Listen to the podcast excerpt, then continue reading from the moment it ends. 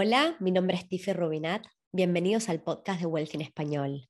Hoy vamos a estar contestando la pregunta de si están bajando los precios de las propiedades a raíz de la suba en las tasas de interés. Hola, si estás disfrutando del podcast y a la vez aprendiendo, no te olvides de suscribirte. Ahora sí, que comience el show.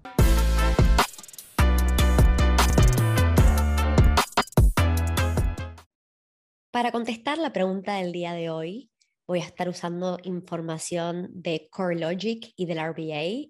Así que para aquellos que están escuchando este podcast en formato audio únicamente, obviamente van a poder seguir todo el contenido y espero que todo les haga sentido. Para aquellos que tienen la posibilidad de ver esto en formato video por YouTube. Obviamente voy a estar compartiendo mi pantalla para poder em, usar la data de CoreLogic e ir guiando toda esta información y contestar la pregunta de acerca de si los precios de las propiedades están bajando y qué está pasando ahora que las tasas de interés empezaron a subir. Entonces, estamos en mayo 2022 eh, cuando CoreLogic lanza los reportes, el reporte de mayo obviamente traería información hasta fines de abril y a veces algunos gráficos probablemente sean hasta marzo, todo depende, eh, pero es información súper actual y reciente al momento que está saliendo este podcast al aire. Y siempre me gusta dar un poco de contexto, eh, sobre todo teniendo conversaciones con personas que les gusta pensar que siempre va a pasar lo peor, una de las preguntas es, ¿este mercado va a crashear? Yo creo que está muy inflado, ¿no? Eh, eh, o sea, ni siquiera viene en formato pregunta, mucha gente tiene esa creencia y cada uno puede creer lo que quiera. Entonces, em, el contexto es que el mercado residencial inmobiliario está evaluado en 9.98 trillones de dólares, o sea, estamos hablando de casi 10 trillones de dólares, donde la deuda de este mercado residencial es solo de 2.1 trillones de dólares. O sea, un quinto del mercado inmobiliario tiene deuda, está apalancada, y cuatro quintos no tienen deuda, con lo cual yo no creo que estemos en una situación similar a la que se vivió en Estados Unidos con el GFC, donde se le daba hipotecas a cualquier persona, múltiples hipotecas y gente que por ahí no tenía la capacidad de repagar esta deuda. En este caso en particular, yo recuerdo que en Australia hay eh, reglas em, de Responsible Lending Rules, se llama, para hacer préstamos responsables que surgieron a raíz del GFC y eh, tenemos un mercado inmobiliario que no está muy apalancado, con lo cual no, realmente no espero que el mercado crashee. ¿ok? Y esto es importante porque todos sabemos que la forma en que los medios venden es poniendo información negativa, ¿no? Durante los últimos dos años, de lo único que se habló fue la pandemia, después vino la guerra y ahora empiezan a subir las tasas de interés y obviamente ese es el dato de color al cual nos pueden taladrar el cerebro semana a semana de que se va a caer el mundo abajo porque suben las tasas de interés. Y realmente eh, cuando uno le pone contexto a lo que está sucediendo, em, sí, vamos a escuchar mucha negatividad en los medios, pero no es nada terrible. Y en realidad lo que yo quiero mostrarles hoy es que lo que está pasando es que estamos volviendo a la normalidad, a la normalidad pre-post pandemia. ¿ok? Y no hay nada terrible que vaya a suceder. Así que recordemos que no es un mercado demasiado apalancado. Donde, ¿qué está pasando? Vamos a esta pregunta que nos acabamos de hacer. ¿Están bajando los precios? La respuesta es no están bajando los precios. Ahora, vamos a hacer excepciones y vamos a hablar. A ver, en los últimos tres meses el mercado total Australia creció un 1.9% y en los últimos 12 meses al mes de abril em, creció un 16.7%. Lo que está pasando es, no está bajando de valor, se está desacelerando.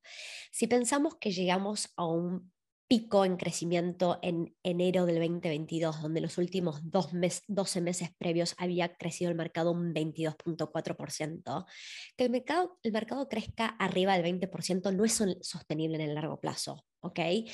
Crecimientos sostenibles serían del 6, 7, 8%, son crecimientos increíbles y son sostenibles de largo plazo. Crecer al 20-22% no lo es. Con lo cual, lo que está sucediendo es que la parte más cara del mercado se volvió tan cara que está empezando a retroceder. Entonces, esto se llama el upper quartile. Em, lo tenemos acá en la pantalla como upper quartile. No sé si se ve dónde está mi cursor. Y creyó, fue para atrás, retrocedió un 0.5%. Pero la parte más barata del mercado está creciendo todavía muy fuertemente y en los últimos tres meses em, creció, perdón, esto quiero chequear, en los últimos tres meses hasta el mes de abril creció un 3.6%. O sea, el mercado a nivel total nacional sigue creciendo, el mercado más barato, que es donde suelen estar las personas que entran al mercado por primera vez, donde suelen estar la mayoría de los inversores, y los que se llaman downsizers, que por ahí tuvieron una casa gigante en un momento, eh, la familia, ya los hijos por ahí se fueron de casa, siguieron con sus vidas y nos quedó una casa demasiado grande que no hace sentido mantener y hacen un downsizing. Todas esas personas suelen ir por la parte más affordable del mercado, es la parte del mercado que tiene la mayor cantidad de demanda y esa parte del mercado no deja de crecer y creció un 3.6% en los últimos tres meses, llegando a fines de abril. ¿Ok? Así que la respuesta es, los precios de las propiedades no están bajando, siguen creciendo, pero a un ritmo más sostenible, más moderado y no a una locura donde pasa por cada, por cada semana que pasa crecen mil, dos mil, diez mil dólares los precios, eso no es sostenible. Ahora, vamos a ver que eh, cuando miramos lo que pasó, eh, yo siempre tomo como referencia que el anterior pico del mercado fue el 2017 y fijémonos que el 2013 al 2017 había habido un crecimiento súper fuerte en el mercado, donde ese crecimiento cuando llegaba a los picos estaba alrededor del 10%. Veamos que eso fue un boom del mercado y un 10% fue un boom y ahora en los últimos años estuvimos manejando tasas arriba de crecimiento arriba del 20%, que eso es un mega boom. Entonces este es el contexto que quiero poner. Yo espero que siempre hay correcciones, suben y bajan y no, no podemos saber em, ahora si esa desaceleración hasta dónde va a llegar, pero yo sí quiero estimar en mi, perspectiva, nadie puede predecir el futuro, pero yo estimaría que eh, vayamos a esos crecimientos del 7, 8% eh, anual, que son mucho más sostenibles y moderados. ¿Ok? Donde algo a tener en cuenta es que las grandes ciudades, las ciudades más caras en Australia son Sydney, Melbourne y Canberra. De hecho, Canberra, que queda en el ACT por primera vez en la historia, tiene casas más caras que Melbourne, que queda en Victoria. Y en estas tres ciudades, el quartile que más había crecido durante el 2020, 2021, 2022 había sido el upper quartile, la parte más cara del mercado, lo que llamamos el 75%. Y lo que estamos viendo es que ahora en los últimos tres meses, hasta fines de abril, esa parte del mercado es la que retrocede en Sydney y Melbourne y en Canberra sigue creciendo, pero ya vemos que se dio vuelta la, la, la torta, vamos a llamar el mercado, y lo que crece en Sydney, en Melbourne, en ACT ahora versus los últimos dos años es la parte más barata del mercado. Mientras que el mercado de Brisbane, Adelaide, Perth y Hobart y Darwin, en, eso, en estos últimos dos años, dos años y medio, Sí, la parte que había crecido sosteniblemente en el tiempo más rápidamente había sido la parte más barata y eso es lo que sigue creciendo en estos mercados. O sea, los mercados em, de ciudades un poco más, eh, les llamo ciudades tier 2, eh, Sydney, Melbourne y Canberra son ciudades más tier 1. En particular podemos pensar una ciudad tier 1 compite con las ciudades más grandes del mundo como Nueva York o Londres. Entonces, en esas ciudades tier 1 había habido un crecimiento muy acelerado de la parte más cara y premium del mercado y ahora lo que sigue creciendo es la parte más barata porque la parte cara se volvió demasiado cara, mientras que en las ciudades tier 2 todavía el mercado no ha cambiado demasiado y lo que sigue creciendo, al igual que en los últimos dos años, dos años y medio, es la parte más barata. ¿Ok? Entonces, ahora vamos a ver qué está pasando con eh, el mercado de la oferta y voy a saltear unas cuantas páginas en este reporte de CoreLogic y vamos a ver los listings es cuántas propiedades vienen al mercado. Y mm, voy a reconocer que una de mis predicciones, eh, yo juraba que iba a pasar esto, parada a, la segunda mitad del 2021. El 2021 en la pantalla está en naranja y ya veíamos que la oferta eh, durante el 2021 fue significativamente menor que los años anteriores y yo realmente pensaba que para la primera mitad del 2022 iba a llegar mucha más oferta. Esta predicción mía no fue correcta, lo reconozco, porque hubo algo que no tuve en cuenta que estuvo sucediendo en estos primeros meses del año que se empezó a acelerar. Y es que los precios de la construcción no paran de crecer. La inflación en los materiales es tan alta que muchos desarrolladores em, que, tenían tierra para desarrollar, y podemos decir, eh, estaban, si habían originalmente por ahí esos eran proyectos que iban a llegar al mercado en la segunda mitad de 2021 y se fueron retrasando por las pandemias, los lockdowns, la, nada, como que hubo un mercado tan, tan, tan caliente que todos los procesos de approvals con el council se fueron retrasando. Entonces nosotros yo estaba convencida de que esa cantidad de, de, oferta iba a venir al mercado en el 2022. lo que está pasando es que los desarrolladores están guardando esta tierra. No tienen ganas de empezar a desarrollar en un, em, en una situación donde hay mucha incertidumbre con los precios de la construcción, como la tierra se sigue apreciando, prefieren mantener la tierra y cuando se empiecen a frenar un poco este crecimiento acelerado de los materiales de la construcción, recién ahí van a poner al mercado y empezar a vender estas propiedades. Con lo cual, en el 2022, que está en azul en nuestra pantalla, estamos en cuanto a stock, oferta del mercado, un 30% por debajo del promedio de los últimos cinco años, que es una locura. ¿Está bien?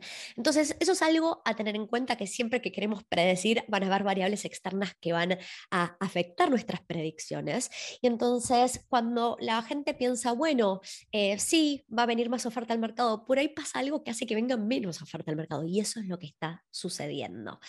Así que en este momento yo he, cambiado mi forma de pensar. Yo no creo que en un corto, mediano plazo venga demasiada oferta al mercado, con lo cual no veo que haya una inundación de propiedades ni que estemos cerca de que suceda, ¿ok? O sea que la demanda sigue siendo fuerte, por sobre todo en la parte más barata del mercado, y cada vez tenemos menos y menos oferta en el mercado, ¿ok? Ahora, vamos a esta página 27 que va a hablar de qué está pasando con los alquileres o las rentas. Y lo que está sucediendo es que finalmente se vino ese catch-up de precios, o sea, los precios de las propiedades venían creciendo muchísimo y los alquileres no venían creciendo en la misma medida. Y entonces ahora estamos viendo que en los últimos meses, meses sostenidamente el crecimiento anual es del 9% y lo que en realidad venimos escuchando es que yo esperaría que esto se mantenga y siga creciendo probablemente. Así que en el mes de abril creció un 0.9% y en los últimos 12 meses un 9% el valor de los alquileres en el mercado. ¿ok? Con la inflación que estamos viendo, las tasas de interés subiendo, y el catch-up con delay que, los precios de las propiedades sufrieron en los últimos dos años, yo no espero que esto se desacelere, ¿está bien? y la inflación toma eh, obviamente otra dimensión, además de las tasas de interés. Si yo tengo una propiedad para inversión, mis alquileres tienen que, yo quiero que cubran mis expensas, incluyendo mi hipoteca. Entonces, si la hipoteca ahora está subiendo un poquitito porque las tasas de interés están subiendo, es normal que los alquileres suban. De hecho, la historia nos demuestra que los alquileres suelen subir más que nuestros costos de la, inversión. Así que no espero que esto se desacelere para nada y era lo que se venía esperando ya hace un tiempo.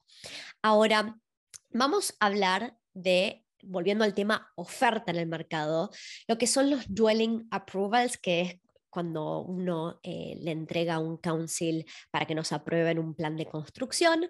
Lo que estamos viendo en el mercado y lo que estamos viendo en esta pantalla, tenemos los approvals desde 1992, o sea, tenemos una buena cantidad, un historial bastante alto. Y lo que estamos viendo es que el approvals de casas en los últimos dos años, dos años y medio, eh, fue... Eh, bien por arriba del promedio, por lo menos de la última década y de los últimos 30 años. Ahora, eh, llegando a 2022, ¿por qué los approvals están más bajos? Es porque eh, encontrar tierra disponible en este momento para construir una casa es súper, súper difícil porque tanta gente fue a comprar tierras para construir en los últimos em, dos años, dos años y medio durante COVID.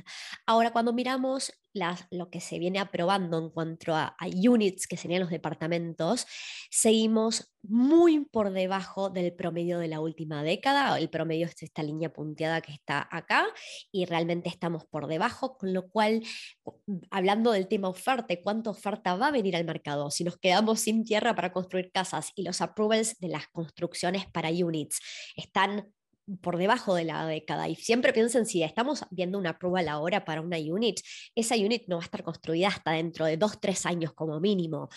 Lleva un, tiempo de hacer un desarrollo. Con lo cual, yo no veo que en los siguientes dos años llegue demasiada oferta al mercado y eso hace que si siga habiendo una buena cantidad de demanda eh, y no hay mucha oferta, entonces los precios van a seguir subiendo de valor, considerando también esto que estamos diciendo de que los precios de, las cosas en general y de los materiales de la construcción están subiendo en toda Australia y alrededor del mundo, ¿no?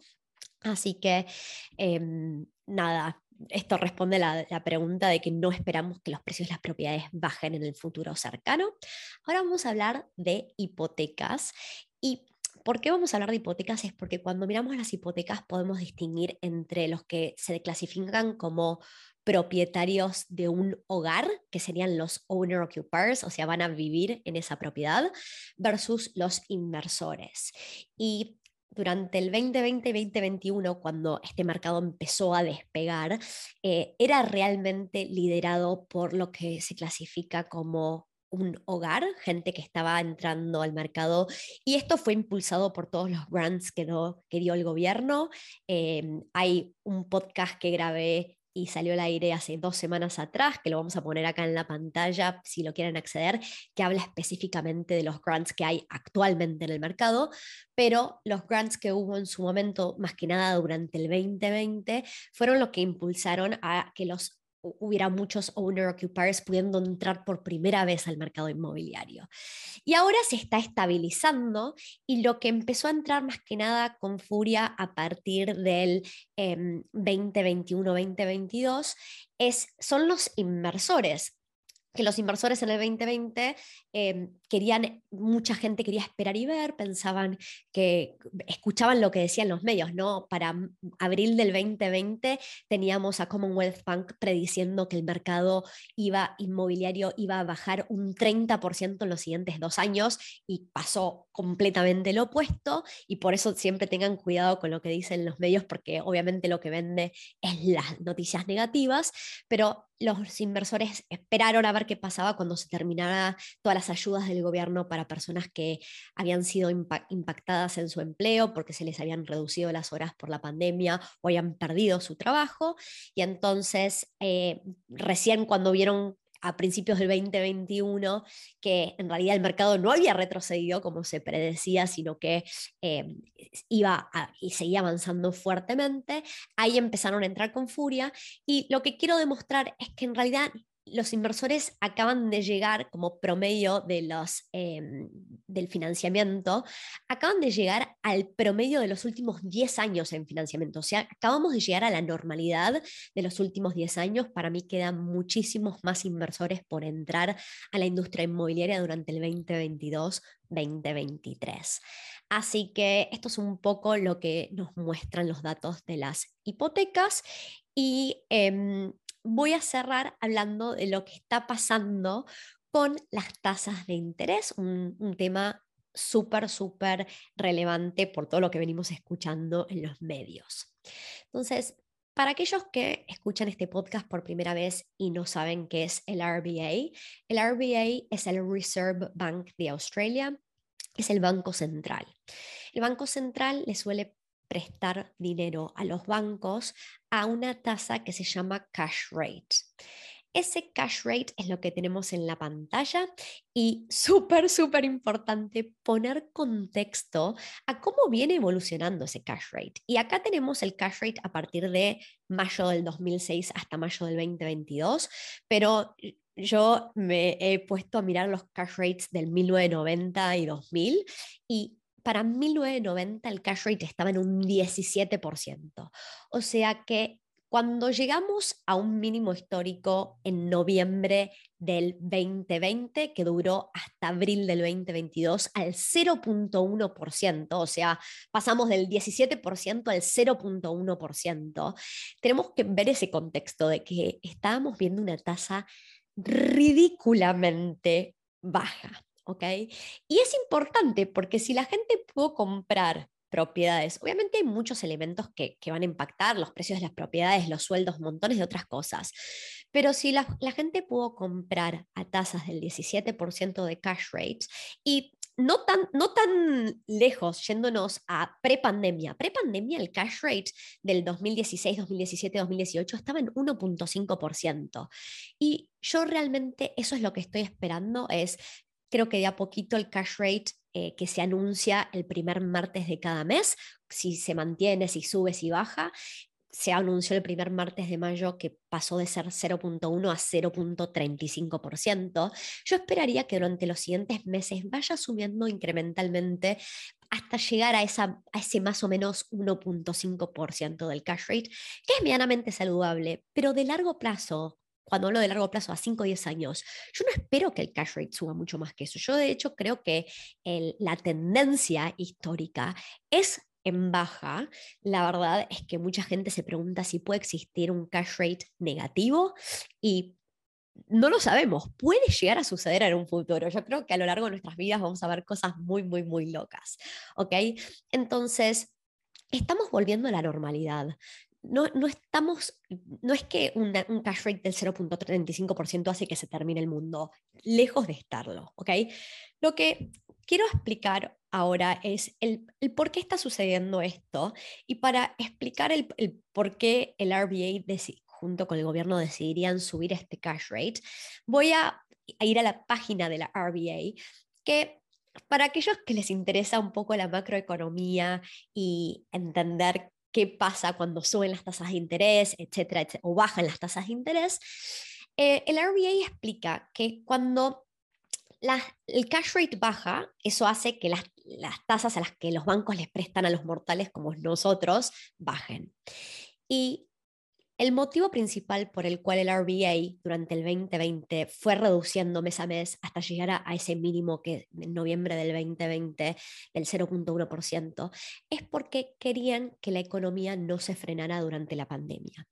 En vez de que la gente se guarde la plata en una caja de ahorros, si el cash rate baja, esa, la, la tasa de interés que nos nos pagan por dejar la plata en una caja de ahorros, es casi nada, es nula. Entonces lo que quería el gobierno es que la gente invirtiera el dinero, lo gastara en cualquier cosa, pero que no le hiciera sentido dejar la plata en una caja de interés que nos paga casi nada de intereses. ¿Está bien? Entonces, eso em, acá lo explica como que un bajo cash rate estimula el gasto y las inversiones. ¿Está bien? Entonces genera más riqueza y más flujo de dinero en los hogares. A la vez, lo que hace, y vamos a ir a un gráfico, es que genera inflación. Y por lo general, mm, la inflación se empieza a sentir cuando empezamos a salir de la recesión. Entonces, durante el 2020 tuvimos una recesión. Una recesión es cuando vemos que em, a nivel total nacional, en vez de que crezca eh, lo que genera la población, vamos para atrás. Y pensemos que Australia tuvo una recesión en el 2020 por la pandemia, pero que fue la primera vez que tenía una recesión desde 1991. Eso es una locura, ¿no? Entonces, ahora lo que está pasando es, se bajó el cash rate, bajaron las tasas de, las tasas de interés, se generó mucha más actividad económica y se empezó a sentir la inflación que la estamos sintiendo todos en nuestro bolsillo. Entonces, ahora, para manejar ese crecimiento de la inflación, se tiene que empezar a subir un poquito el cash rate em, para que em, haya crecimientos eh, más sostenibles y la inflación también sea sostenible. Estamos viendo una inflación mientras que, que se está lanzando eh, y se está actualizando mes a mes y la estamos viendo en, la primera mitad del 2022 crecer mucho más rápido que lo que venía creciendo en los últimos 5 a 10 años. ¿está bien? Entonces está empezando a despegar. Este es el motivo principal por el cual estamos viendo que el RBA está empezando a subir el cash rate. Y sí, es verdad que hay un vínculo entre si suben los cash rates, suben las tasas de interés y se desacelera un poco el crecimiento del valor de las propiedades. Pero también tenemos que pensar que esa desaceleración no significa que los precios de las propiedades vayan para atrás. De hecho, lo que sucede es que vamos a tener crecimientos más normales. ¿Está? Entonces, tres mensajes. El primero, estamos volviendo a la normalidad. Estamos volviendo a normalidad en cuanto a crecimientos de valor de las propiedades y normalidad de las tasas de interés. Segundo, es que para todas las personas que están mirando este podcast pensando quiero invertir en una propiedad y entrar en la parte más affordable del mercado, y por affordable es sub un millón de dólares, o sea, todo lo que sea por debajo del millón de dólares, esa parte sigue creciendo y sigue creciendo muy fuertemente. Y ahora que entienden lo que está sucediendo con el cash rate y con las tasas de interés, podemos entender y esperar que el cash rate va a seguir subiendo si lo que compramos es una inversión no nos preocupa porque sabemos que la historia demuestra, y lo estamos viendo con la data, que los ingresos por alquiler suben en general más que nuestras expensas, incluyendo lo que aumenta la hipoteca. Entonces, no esperamos que un cash rate vaya a, ser, va a crecer de manera ridícula, sino que estamos volviendo a la nueva normalidad. Espero que esto haya sido... Eh, mucha información bajada a tierra que se pueda entender. Si tienen preguntas y están mirándolo por YouTube, pueden dejar los comentarios abajo y estamos acá para responder dudas. Y por supuesto, si quieren consultarnos en la información, van a encontrar un link para poder agendar una reunión sin cargo con alguien del equipo de Wealthy. Probablemente con la persona que estén hablando vaya a ser Paula o Consuelo o quien sea, em, y ellas las van a poder ayudar y asesorar en cuanto a su situación en particular. Así que bueno, un gusto como siempre y hasta la próxima.